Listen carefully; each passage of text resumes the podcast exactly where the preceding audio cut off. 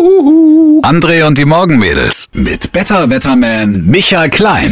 Er hat's vorhergesehen, er hat den Überblick, er hat den Durchblick und zack, Micha hat's gesagt und so ist es nun auch gekommen. Viel Schnee und ja, ziemlich viel Chaos eben auch. Ja, die Chaos-Vorhersage ist schwieriger, weil das kann man eigentlich kaum vorhersagen. Vor allem, Ja. das ist auch lustig gewesen. Gestern war es dann auch wieder so, wie bei jeder Unwetterlage eigentlich. Zwischendurch kamen dann immer schon die Fragen. Na, war doch gar nicht so schlimm, habt das übertrieben und so. Ja. Jetzt heute sind wieder die ganzen, schlimm. ja, sind die ganzen Zugausfälle da und so weiter und so fort. Walking in a winter wonderland. Es wird davor gewarnt, das Winter Wonderland zumindest im Wald zu genießen, weil da können Bäume umfallen und Äste abbrechen und so weiter und so fort.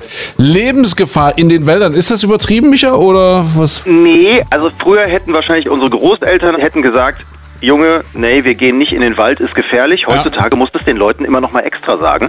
Es ist tatsächlich so, es ist nicht ungefährlich, weil einfach eine ganz ordentliche Schneelast auf den Bäumen liegt. Es gab ja zum Beispiel auch schon diese Meldung, dass das Zirkuszelt, ich glaube bei Hagen irgendwo zusammengebrochen. Also es ist schon ein ordentliches Gewicht, was da zustande kommt, was dann auf den Bäumen, auf den Ästen liegt. Ist gerade für geschwächte, ältere Bäume dann schwierig, da kann schnell was abbrechen. Ja, ja. Dazu kommt im Moment auch noch der Wind, der da stürmisch durchgeht. Völlig richtig die Warnung, Leute, stapft irgendwo anders durch den Schnee. Ja, gerade bei geschwächten älteren Bäumen. Und wenn dann noch geschwächte ältere Menschen, so wie wir, dazu Richtig. kommen, ja, dann ist Genau. das keine schöne Mischung. Ja, äh, weil wir gerade bei Winter Wonderland war, es gab ein Winterwunder am Wochenende.